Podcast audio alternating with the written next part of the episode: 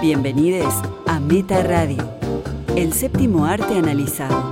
Vemos todo y tenemos opiniones impopulares. Hola, bienvenidos a Meta Radio, episodio 165. Soy Valeria Karina Massimino, junto a... Far Casals. Y pronto Pato Paludi. Pronto ya vamos a volver a estar los tres juntos. Esperemos no pelear, porque ahora nos acostumbramos a no pelear, estando así como más separados. Y la gente un poco que nos agradeció, Fer. Sí, era demasiado, ¿no? Eh, yo creo que un poco de paz le hace bien al podcast. Igual después editas todo. Cuando se zarpan, cuando, y hablo de Pato y vos, Sí, el criterio Eh, queda a, a- se desubican, se desubican, se, se ponen agresivos, Buah. Llegan a las manos inclusive. Llega tu momento favorito, Fer. No sé si favorito, pero Yo es, creo que lo disfrutás. es una nueva sección que dimos en llamar Cine Interruptus y se trata de películas y series que abandonamos, dejamos de ver por falta de interés o porque consideramos que es una pérdida de tiempo. No sé, no conectamos, a veces son pésimas, por algo se interrumpió, por algo no se llegó al mejor final posible. Bueno, esta venía con mucho hype, ¿no? Con, con prestigio. Se trata de la película Dead Pigs, una película china que vimos en la plataforma Movie, que fue el debut de la directora de Birds of Prey, la Sí. película de Harley Quinn que recuerdo que la vimos en el cine. Que tampoco nos gustó. Sí. Esta es una película coral con personajes con historias que se van cruzando y que es una gran excusa para criticar a la sociedad china, sus contradicciones, su obsesión con Occidente. Eh, no sé, vimos 40 minutos aproximadamente y yo ya no la aguantaba más. Infumable. eh, cómo eligieron contarla, ¿no? Y estos conflictos que, que muestran. Entendemos eh, lo excéntrico de los personajes, el absurdo.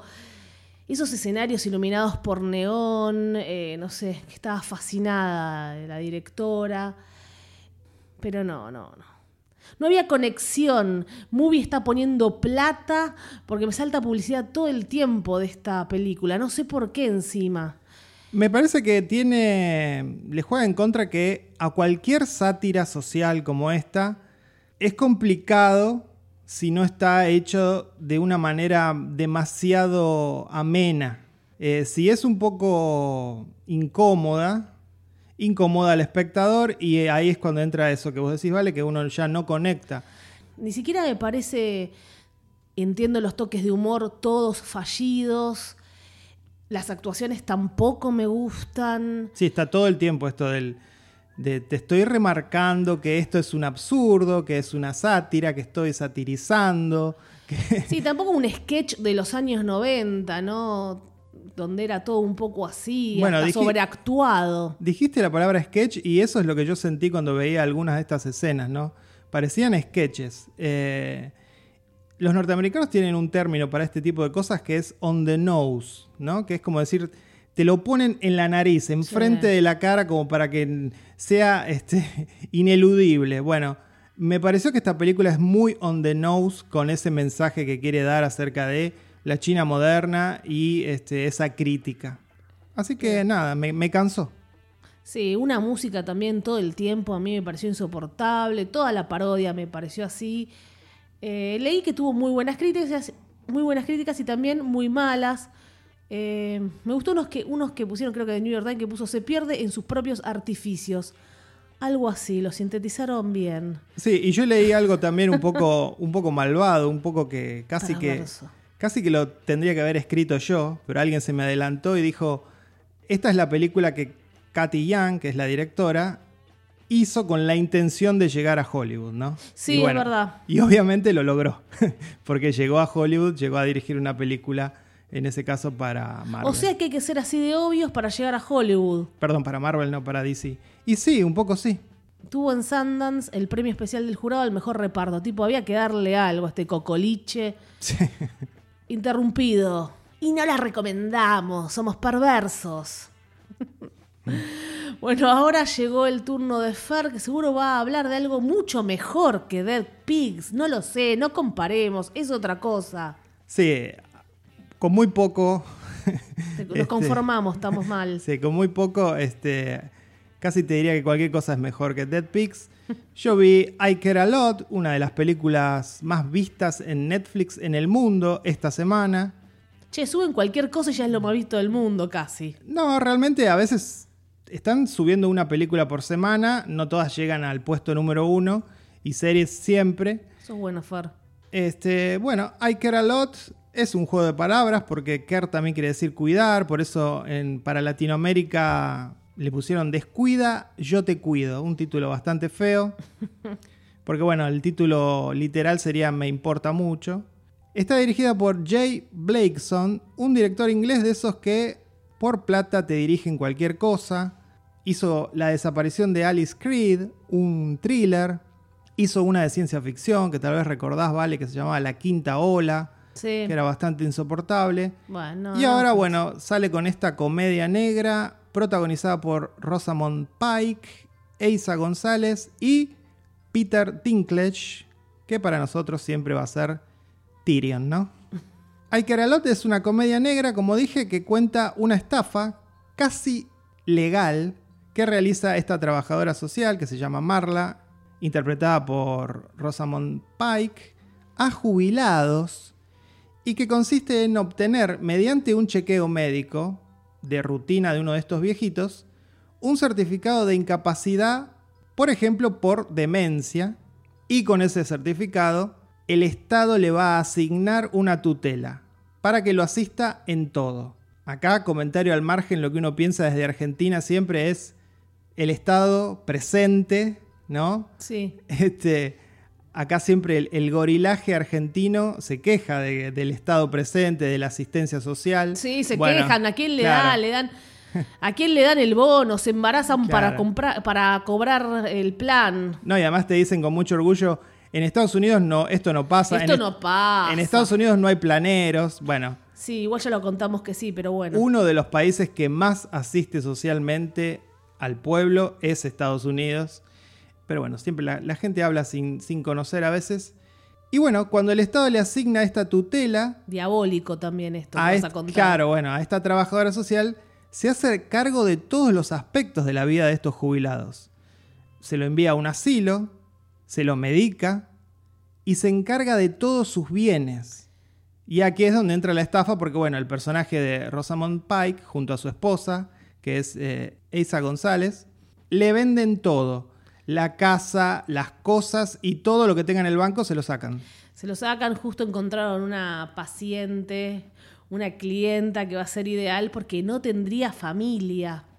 Entonces se, se busca ahí a- la carnada perfecta. Eh, ¿Esto existe? ¿Es así? Me imagino que debe existir. ¿Los me- tutores son así diabólicos? Pero me imagino que debe ser un poco más difícil en la vida real Sí, sí. realizar una estafa así, ¿no? La película, me imagino, se toma alguna licencia. Y bueno, como decías vos, ellos van a conocer a, a este personaje que va a ser el centro de la acción. Una jubilada interpretada por Diane West, que, que la recordamos de tantas películas de Woody. Qué viejita está. También Muy el, bien, el, el siempre joven bien. manos de tijera. También, juego de mano de tijera. Me muero.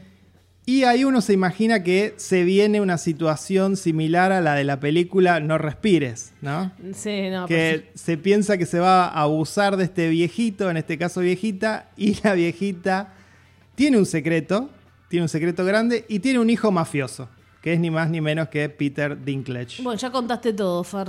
No, no, no conté cuál es el secreto y no conté qué va a pasar. Igual ya la vieron todos, es la película más popular en Argentina. Contó todo Fer, bueno, una intro que me pareció, está bien, entendemos todo, porque es muy entretenida, que se la pasa diciendo yo soy una leona, yo soy una leona, paren con él, fue demasiado, y los corderos en el mundo hay. Ah, bueno, eso, eso igual me entretuvo un montón, me gustó verla actual a, a ella por sobre todo, al de Game of Thrones también, pero bueno, eh, cuando actúan bien y son tan, no sé, se, se ven tan bien en la pantalla, me, me atrae. La historia sí. Quería saber en qué más quilombo se iban a ir metiendo, pero ya cuando es tan inverosímil, está bien, Sí, desde el sí. minuto uno lo es.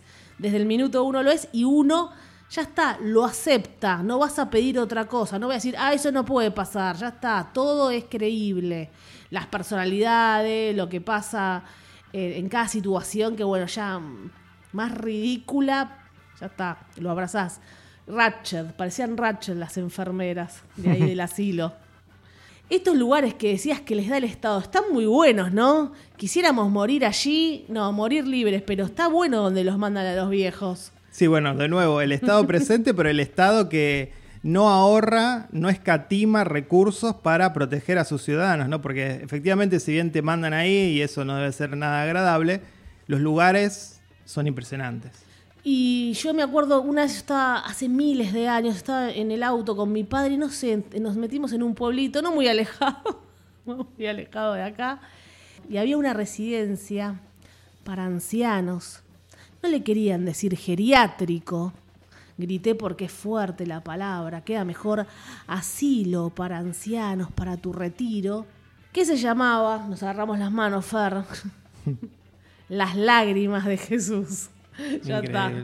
¿Cómo le van a poner ese nombre? Hola, sí, voy a llevar a mi mamá a las lágrimas de Jesús.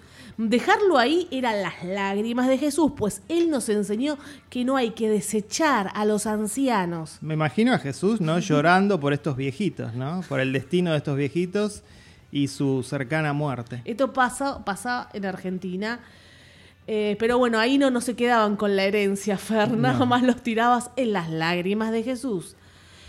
Y me hizo acordar a la película Unsane, que vos la odiaste y yo la amé también, Fer. Sí, nada Con que la ver, ¿no? otra chica loca, que también les dan papeles a los dos de loca, por eso las, las comparo, ¿eh? Les dan papeles de mujeres frías. A la otra no sé, pero a Rosamund Pike me parece que le están dando papeles. La están un poco encasillando en algunos papeles.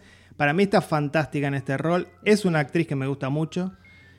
Pero bueno, como decías vos, ¿no? A medida que avanza cada minuto de, de la película, todo se torna más inverosímil. Y creo que eso termina hiriendo un poco el resultado final porque uno va perdiendo de alguna manera el interés en esta historia al irse demasiado de mambo. Ya está, Eh, ya todo era posible. Claro, igual me gustan mucho las películas de personajes malvados sin redención. Esta Sí. es una película donde no hay nadie bueno. Todos tienen un secreto, todos son malos y eso está buenísimo. A mí me gusta eso. Funciona más si uno no analiza demasiado lo que pasa No. y solo lo disfruta por lo que es, ¿no? Un poco Ozark también, todos malos, pasan un montón de cosas. La ato con la serie Ozark que nos encanta y bueno, purga a los viejos básicamente. L- Ya el COVID está con, con los ancianos y ahora con que no se te aparezca Rosamond aparte, ¿no? Bueno, por mí que se me aparezca donde claro, quiera. sí, Fer Rosamund, ¿eh? googleando, tiene 42 años, ¿qué más Fer? Porque estabas pasado. No, bueno, digo, Estás si se pasado. aparece, bueno, vemos. Bueno, allá de los gustos de Fer, ¿no? Vayan anotando. Y de lo último que estamos viendo, así entretenidos, sí, hay que destacarla, porque otra vez no estamos siempre contenido ultra cinéfilo. Sí, sí, no, no es para pensar. Imaginaba también que los hermanos Cohen hubiesen hecho algo mucho más interesante con este material, ¿no? Pensaba en la película Burn After Reading, que tiene ese tono, ¿no? Sí. Este, y, qué sé yo, valoré un- bastante el guion sin héroes, con villanos irredimibles. Que igual logras empatía y te pones un poco del lado de ella. ¿eh? Claro, bueno, No es- querés que a ella le pase nada. Eso y al otro bueno. tampoco. Al malva- a nadie querés. O sea, ¿queremos que hagan eso? No, no sé, es confuso. Lo que, no sé, la empatía que logra. Porque, bueno, ella una mujer que decías que no voy a perder, no voy a perder. Soy una leona. Y además siempre se marca un paralelo en estas películas que muestran este tipo de personajes, American Psycho, muchas películas, El Lobo, El Lobo de Wall Street, donde el personaje representa también muy bien al americano promedio que tiene como objetivo el American Dream. ¿no? Sí, sí, sí. Esta cuestión de salgo a matar, pero voy a lograr ser millonario que es lo que quiere esta mujer y es lo que quieren muchos de esos personajes. Por eso digo que representan muy bien a cierta clase de norteamericano y a toda esta idea que hay detrás del American Dream. Después, bueno, es como que la filman de taquito, está toda bien filmada, con un Sí, ritmo, sí. un ritmo imparable, ¿no? Para que no te aburra, para que tampoco pienses demasiado, tampoco hay mucho que pensar. Bien filmada, bien actuada. Eso es ¿Qué lo le que, puedes pedir? Eso es lo que uno ve siempre, ¿no? Que estas películas norteamericanas eh, están tan bien hechas que uno se olvida de algunos aspectos que cuando ves otro cine del mundo, sí. por ejemplo el argentino, eh, automáticamente decís, pero ¿cómo pueden poner la cámara así? ¿Cómo, cómo pueden Sí. dirigir tan mal a un actor? ¿Cómo puede tener esta decisión de guion? ¿Cómo puede haber este bache? Todo eso uno se lo olvida cuando ve una película promedio norteamericana, malita, floja. Te lo olvidas porque tienen esa pericia para hacer películas que, bueno, de taquito, como decís vos, vale.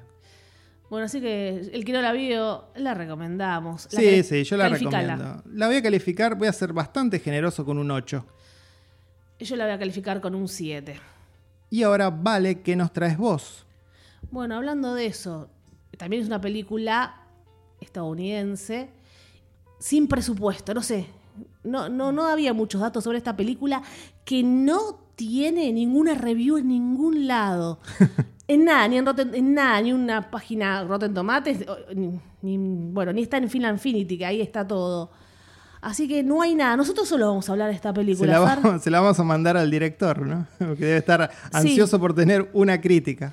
No sé por qué la hallé, no sé por qué está en torrentes para bajar, estoy desconcertada. Lo que sí, toda la tarde, hoy cinco horas, escuchando SoundCloud, porque este director, Tom Gatley, es también músico. Después empezó a hacer películas. Entonces estuve escuchando música. Fer, vos sos especialista. ¿Qué estuvimos Sí. escuchando hace cinco horas sin parar? Marcha todo el tiempo. Y te digo, ya algo es mejor músico que director, ¿eh? Sin parar, no te molestaba, no, realmente no molesta, porque decís marcha y suena horrible, yo la odio, pero para hacer cosas, mientras estábamos haciendo mil cosas, de fondo estaba bueno. Entonces, investigando, me quedé escuchando la música de Tom Gatley.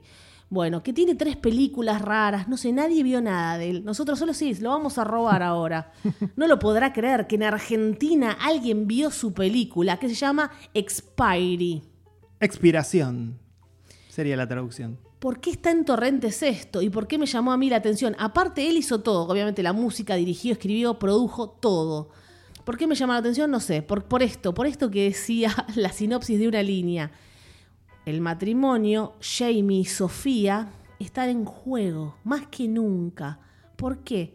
Una mañana se despiertan y descubren que ya no pueden tocarse. No hay contacto. Entonces dije, la tengo que ver, pensando en un Black Mirror, ¿no? Bueno, es algo que le pasa mucho a los matrimonios, ¿no? Que ya no, no te toco No ni te con un palo. Claro, porque hay que, hay que analizar. Esto es como Dead Pigs, parodia a brocha gruesa, mostrar todo. Sí, alegoría sería en este caso, ¿no? Pero entonces toca varias cosas. Eso, ya no se pueden tocar. Están desesperados porque se aman. Pero ¿en dónde estamos? Estamos en un mundo rarísimo donde todos tienen una pulsera. Y si en cinco años más o menos no concebiste, no procreaste, ¿qué pasa? Tenés que volver a tu país. Te exilian, te tenés que ir sí o sí. Es como un inmigrante que no logró la visa. Te van a cambiar de pareja. Si no, te vas a tu casa. Y ellos no quieren cambiar de pareja porque están enamorados y no todo es la procreación. Entonces ahí empieza esta película extraña de, no sé, dos pesos de presupuesto. En este mundo, en este mundo sí, todo es la procreación, ¿no? Claro, por eso. Entonces te van pasando de pareja en pareja. Si no, andate a tu país. El premio para quedarse es ese, básicamente. Que la, que la, que, que la pareja llegue a formar una familia, que tenga un hijo. Lo más irónico es que esto que te presenta la película es un futuro distópico que tranquilamente puede ser la actualidad. ¿no? Pues mucha gente vive exactamente eso. No poder tocar a tu, a tu esposa, eh, tener que quedarte, en, tener que enamorarte o casarte para poder quedarte en un país, ¿no? O sea, de son- manera fake o Sí. no, bueno, y siempre va a haber excepciones, ¿no? Pero más o menos son esas las reglas. Es The Handmaiden Tale, donde hay que procrear, repoblar el mundo, estás comparándola con obras mucho mejores, ¿no? Sí, pero Que- por eso, déjala. Quiere ser ambiciosa la película, no Sí. seas malo, Fer. ¿Qué quieres que hagan por, no sé, 5 mil dólares cualquier cosa? Está bueno porque obviamente debido a esto que decís vos del presupuesto, el director inteligentemente hace más un acercamiento a la cuestión humana, no tanto a la ciencia ficción Sí. y a la construcción de este mundo distópico, porque realmente no hay construcción del mundo distópico, No. solamente se ve un país que se adivina puede ser Londres, eh, Inglaterra o puede ser, no sé, Irlanda. Siempre están en las mismas locaciones. Parece Sí. que no podían filmar adentro de un bar, de una casa, siempre más o menos lo mismo. Y también van a un psicólogo y el psicólogo es una máquina. Sí, ahí hay un guiño al HAL 9000 de, de 2001, decía en el espacio. Sí. Ahí se le fue todo el presupuesto en esa cajita con una luz. Que nosotros no tenemos que hacer un crowdfunding. claro, en Argentina no, no, no podemos. La cajita. Este, Un Black Mirror pobre, podríamos decir. No sé, yo, eh, yo rescato una idea que no está muy, muy bien llevada, porque también dentro de la película decís, bueno, no te puedes sacar la pulsera por nada del mundo para engañar a las autoridades, porque cuando pasaron los cinco años se enciende una luz, entonces ya queda que vos estás disponible o te vas del país, tenés 10 días, eh, te llevan, te van, te sacan, te separan de tu eh, pareja la, de la cual te habías enamorado, pero ya te dieron el tiempo suficiente para formar esa familia heterosexual que ellos quieren. sí, heterosexual sobre todo. Pero ese es el problema, digo. Porque no sabemos nada de este estado Nada. policial, país, cómo se llegó a eso, nada. Y la película le dedica un montón de tiempo a estas sesiones de, de psicólogo y paciente, que en realidad es una máquina, que al principio inclusive hay un juego con que este, no, no se sabe, no, no se lo ve al psicólogo, entonces uno dice, "Eh, le está hablando una caja, ¿no? Bueno, efectivamente le estaba hablando a una caja que Porque- es un robotito. También habla, Sofía, tú puedes retirarte. sí. Es raro. Digo, todo ese tiempo, de nuevo, también la búsqueda de la cuestión humana, eh, lo hubiesen gastado en construir un poco más de, la historia de este país y de cómo se llegó a eso, ¿no? Capaz que hay una precuela, Fer, no lo No, sé. espero O- que no. O, o la compra alguien con más plata. Sí, la resolución de, de la pulsera, de cómo ellos salen adelante es ridícula también, pero bueno. Igual lo más ridículo de todo, no lo vamos a spoilear, es el final, ¿no? El final es, es irrisorio. Fer dijo algo que no lo quiere decir ahora, dijo, son todos feos, fuleros. Sí, sí. No, no, lo Y digo. eso que lo no estaba digo. Octavia Spencer. Lo digo sin problemas porque es una convención del cine. Excelente, Fer, dale. Es una convención del cine que siempre la gente que hace películas es linda. O sea, son muy pocos los Steve Buscemi. Realmente la mayoría de la gente que hace cine en cámara es bellísimo. Y en esta película son horribles. En el grupo Función Privada por Revista Meta, yo voy ahora, que siempre la gente se suma en Facebook, comentan todo, muchísima gente, que pongan actores feos. A ver, ¿quiénes ponen feos? Los y- hay, y los hay porque obviamente a veces se los necesita para ciertos roles. No es- Bueno, vamos a ver. Rosy, ¿cómo se llama? La de Almodóvar. Ah, siempre el mismo ejemplo. Sí, por eso, siempre se ponen los mismos ejemplos. Pobre. Bueno, es una rareza, no tiene críticas. Encontré algo raro. eh, por ahí está, no sé, mañana la sacan de torrentes. ¿Por qué yo la encontré, la quise ver? No se sabe. No, la te terminé de ver y no fue Interruptus, Fer. Yo estaba viendo esta película, llegué a ese final ridículo y, y lo que siempre estaba pensando mientras la veía era, esto está filmado con menos onda que un cumpleaños de 15. Sí, es filmada, impresionante el desgano que hay, la, la falta de amor que le pusieron a esta película. Como decías vos, bueno, eh, como también tiene, abarca muchas cosas, eh, eso, sos inmigrante, todo, toda la segunda lectura. También se habla de un mundo feliz, hablamos de, de Huxley, el, el libro Un mundo feliz, donde tenemos que ser todos felices si te casás, si tenés un hijo, o si no, o si vas eh, haciendo muchas parejas como decía en el libro, ¿no? Está Eh, ¿Cuál es la perfección? Soy ambiciosa como el chabón. Está siendo muy, soy buena, soy muy buena. generosa, ¿no? Al compararlo con Huxley. Pero vos dijiste que te molestaba que sea, no sé si te molestaba, ambicioso. Déjalo que sea ambicioso, hace buena música. no, bueno, que se dedique a la música. Eh, no, no, no me molesta la ambición cuando hay con qué sostenerla, ¿no? Cuando hay espalda. Este, me parece que a veces un artista tiene que adecuarse a las herramientas que tiene y obviamente Sí, nos pasa. las herramientas no eran lo- el fuerte en esta película eh, y nace todo en el papel, nace todo en el guion. Si vos le dedicás dos cuartos de la película a las charlas que tienen con el robot psicólogo, bueno, por ahí tenés un problema. Y no tenían cómo llenar. Igual la prefiero antes que Dead Pig, sigo siendo muy mala. Eh, véanla como, no sé, experimento. No sé, escuchen la música de Tom. Eso sí. Yo después voy a publicar más información, si la tengo que calificar. No sé qué le daría. No quiero ser. No sé si la quiero calificar. no voy a ser mala con este tipo que hace todo y por algo me llamó la atención y no tiene críticas. Nadie se está atreviendo a criticarla. Bueno, yo, yo tengo un 3 acá preparado abajo del brazo. Qué malo. listo Fer. para clavárselo. Y pobre que no tiene ninguna crítica. Y la primera crítica viene de Argentina y es un 3. No, bueno, entonces yo le voy a dar un 5 y no sé si a robarlo cuando salga el podcast.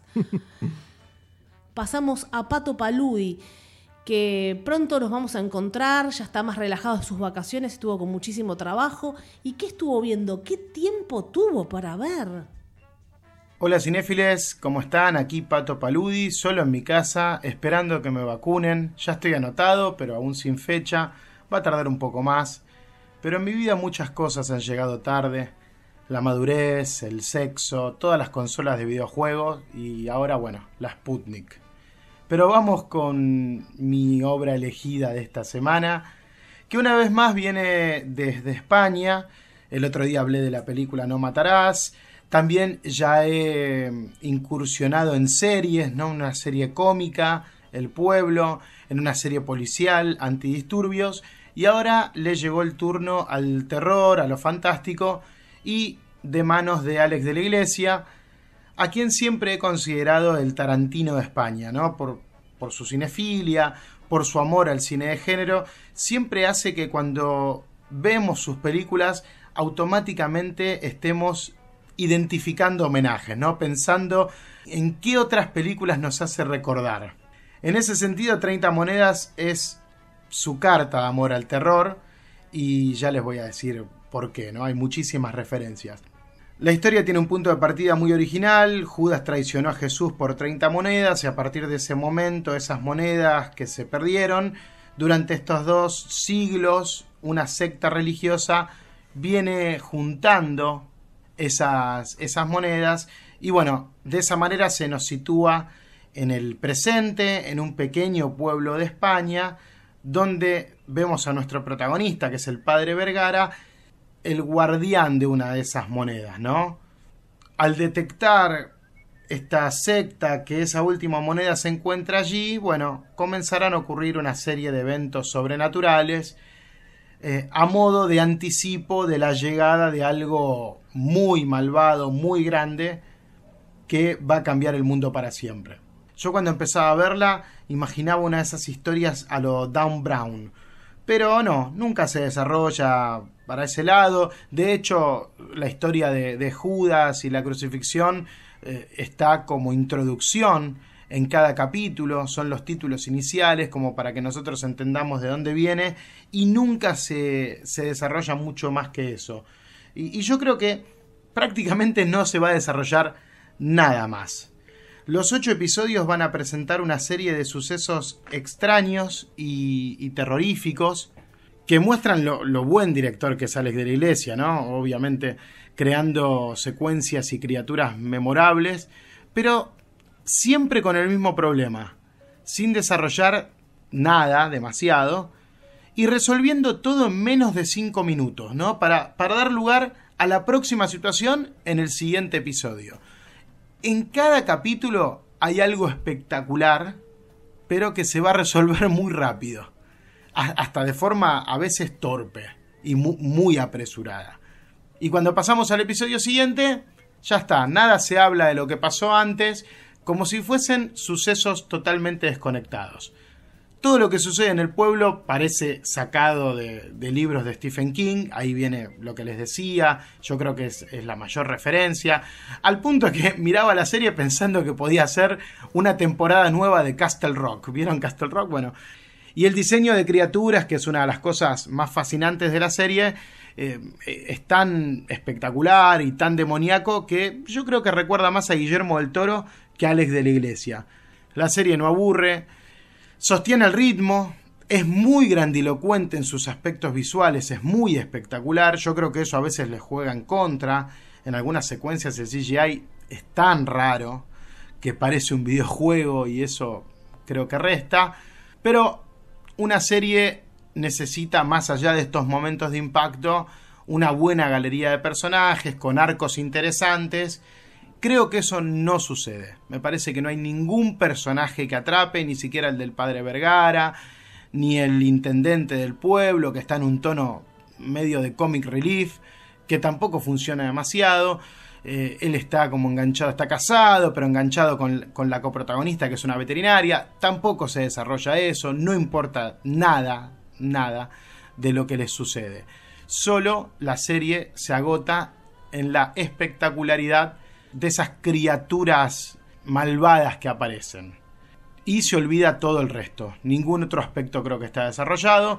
Por eso la serie me gustó, no me aburrió, la vi hasta el final, pero nada, siento que, que no había material para, para, para, convertirlo en serie. Esto era una película estirada, llena de monstruitos, llena de cosas que están bien hechas, pero si analizamos la, generalidad de todo lo que es 30 monedas, yo creo que el resultado es fallido.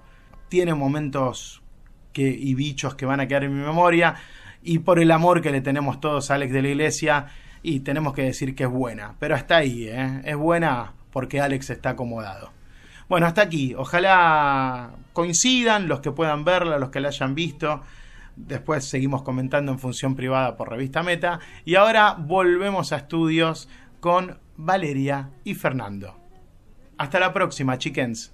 Bueno, perfecto. Pato con 30 monedas que nosotros no la terminamos de ver. Me está costando mucho completar series. Eh, nos pasó con 30 monedas que la empezamos con mucho entusiasmo.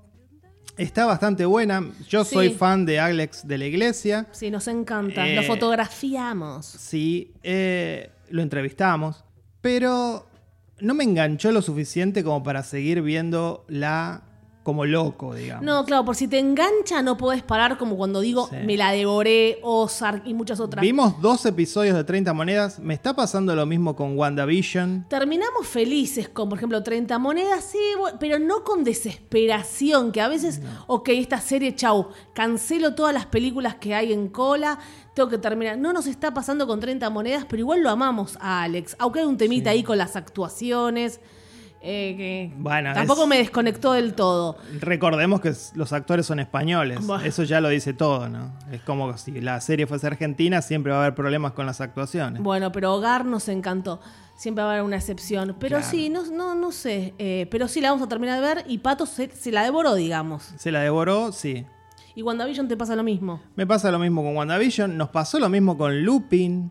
Este, no, no, Lupin cuesta mucho engancharse porque, bueno, involucra un compromiso de horas que realmente no tenemos y cuando tenemos por ahí queremos dedicarle a las películas que salen, ¿no? Entonces... Sí, que nos gustan y también vemos cosas que no nos gustan, porque acá por eso es las peleas de que siempre hablamos de cosas que no nos gustan. Pero bueno, vemos todo y tenemos opiniones. Claro, lo que pasa es que las series han tomado tanta relevancia. Demasiado. Que ahora es, es lo mismo hablar de una serie que de una película y bueno, Hace 10 años no era así para nada. Y ver, ver, ver, ver, devorar sin pensar siquiera, no sé, bueno, un disfrute en todo esto. Alex sí siempre es creativo, de dónde salen las monedas, todo eso está bueno. Pero eh, sí, no, no, no, no, no impactó tanto, pero la vamos a terminar de ver. Ojalá el éxito de 30 monedas haga que le den un presupuesto más alto para su próxima película, porque me parece que ahí puede explotar todo lo que sabe. Sí. Bueno, El Bar fue su última película, ¿no? Sí, con un Me- presupuesto bastante bajo Sí, y, a y mí me, gustó, encantó. Sí, me gustó mucho, la puse en mi top 10. Sí, siempre las películas de Alex, la verdad que todas son buenas. No puedo decir nada malo. Con series es más difícil. Por ahí no estirarla tanto, no sé. Véanla, Pato la recomendó, nosotros también.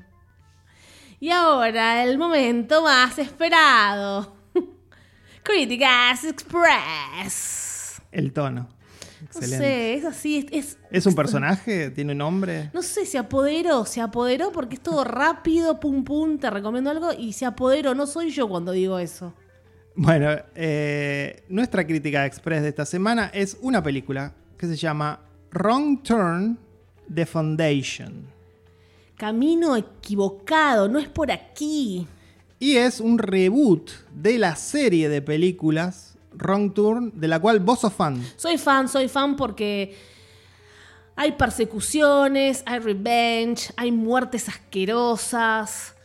Sí, todo un género, subgénero, como diría Fer. Fíjate, eh, googleé esta serie de películas en internet y hay seis películas. Sí, pero yo no las vi las seis, así que no soy tan fan.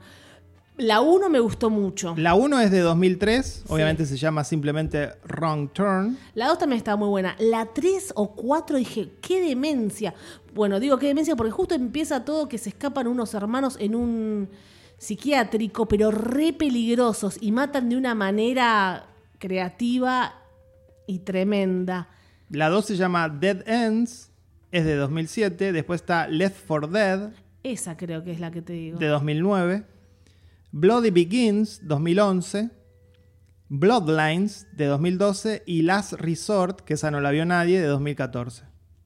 Ah, entonces quiero ver esa. Sí, no, entonces la de 2014 no la vi. Te falta una a- para completar la saga. Sí, Bueno, o sea, fue un, ex- fue un éxito, porque hay seis Sí. películas de Ron Turn. Estamos todos locos, seis películas. Esta es la séptima y es un reboot, ¿no? Es como que empieza de nuevo esta historia de tomar el camino equivocado. Paréntesis total, quiero más de Escupiré sobre tu tumba, más de esas quiero, de esas quiero seis. Son súper repetitivas. No, ¿eh? y bueno, y esto, no, quiero de esas. Eh, qué buena estaba. Bueno, en este caso son seis amigos que van a recorrer el sendero de los Apalaches en Virginia, la América profunda, profunda. Chao. Al ser unos chicos de ciudad, hay una pareja gay y todo lo demás. Hay una pareja, hay un chico negro. Están todos, todos porque no, Ron Turn, si bien es la precuela de todo esto, es- se actualizó. Claro, y bueno, y eso va a hacer que choquen con los locales, ¿no? Esta, la grieta de los norteamericanos, este desprecio que se tienen que ya vimos en películas como The Hunt. Allá está la grieta, Farcasals. Acá está la nata que creó la grieta, el nombre. ¿Quién es el la nata de ellos? Y puede ser Bill O'Reilly o alguno de esos tipos nefastos de Fox News. Gracias. Seguimos con Ron Turn. Bueno, eh, acá esa primera amenaza que tienen ellos con los locales, esa, esa grieta que decimos, no va a ser nada comparada con lo que se van a cruzar en ese sendero, en ese bosque. Es como que vemos tres películas. Son tres películas Sí. distintas. Primero los chicos de la camioneta, jaja. De repente, bueno, estamos acá. Y lo que pasa después. Sí. La película parece que dura siete horas de todo lo que pasa. Igual se, se hace muy llevadero. Y también tiene como cuatro finales. Pero. que vos decías, ah, bueno, acá es el final. Igual está bueno, te gusta verla. Hay un empoderamiento en un momento. No, lo que pasa es que si te gusta el género, y a mí el slasher me gusta, obviamente la disfrutás. Y igual saben que a mí me gustan mucho los subgéneros, me gusta encasillar las películas por los subgéneros que tienen, porque es algo interminable y divertido como cinéfilo.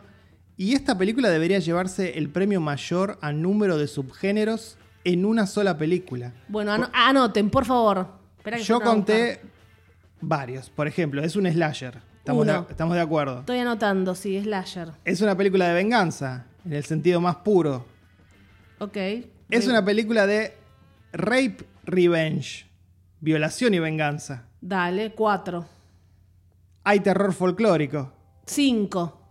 Y es una película de sectas. Seis. Para, ¿puedo haber una más?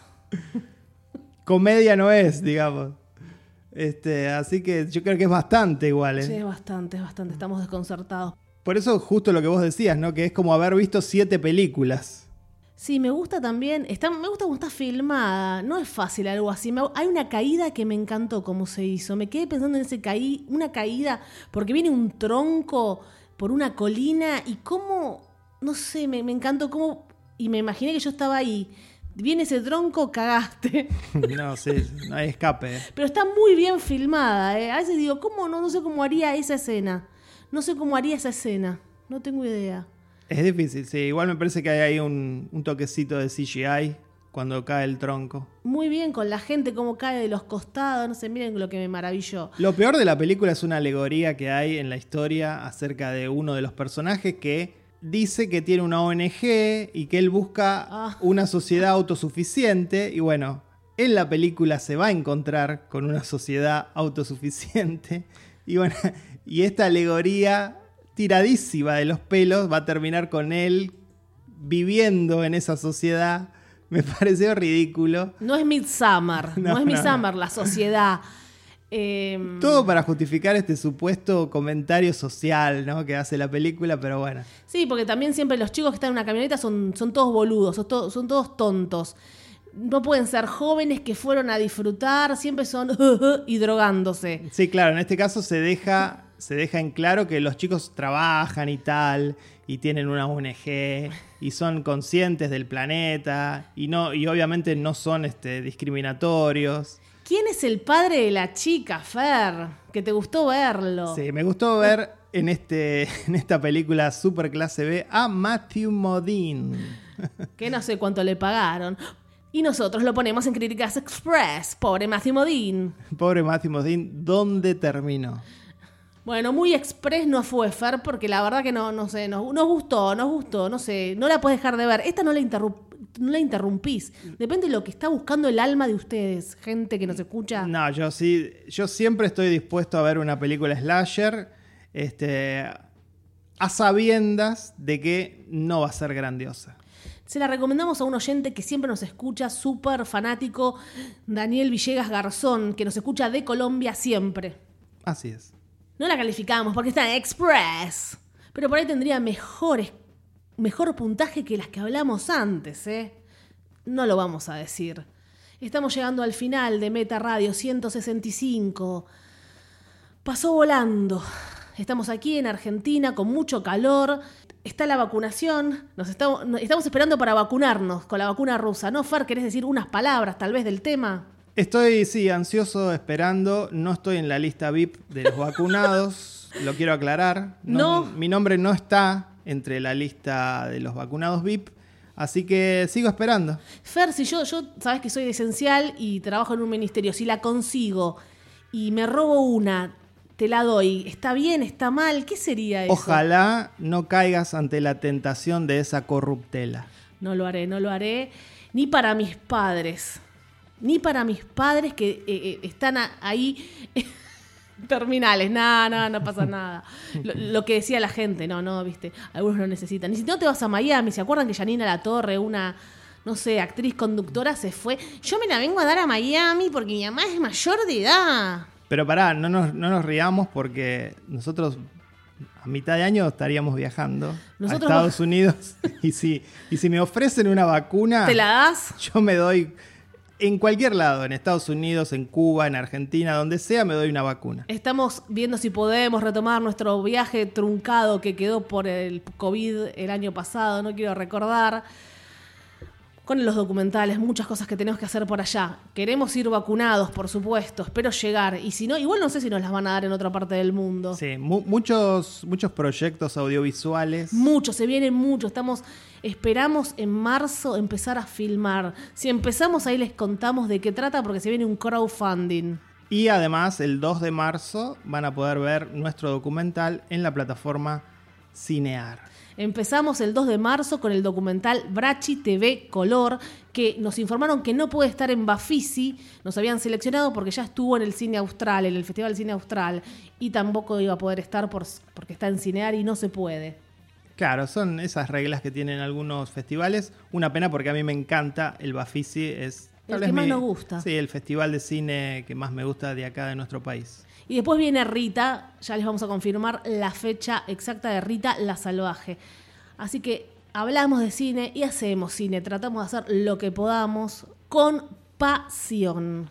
En todo lo que hacemos. En todo, porque si no, la vida no tiene sentido. No abandones las ansias de hacer de tu vida algo extraordinario. Somos seres llenos de pasión. Soy Valeria Karina Massimino. Y yo, Fer Casals. Somos Meta Radio. Cuarta temporada.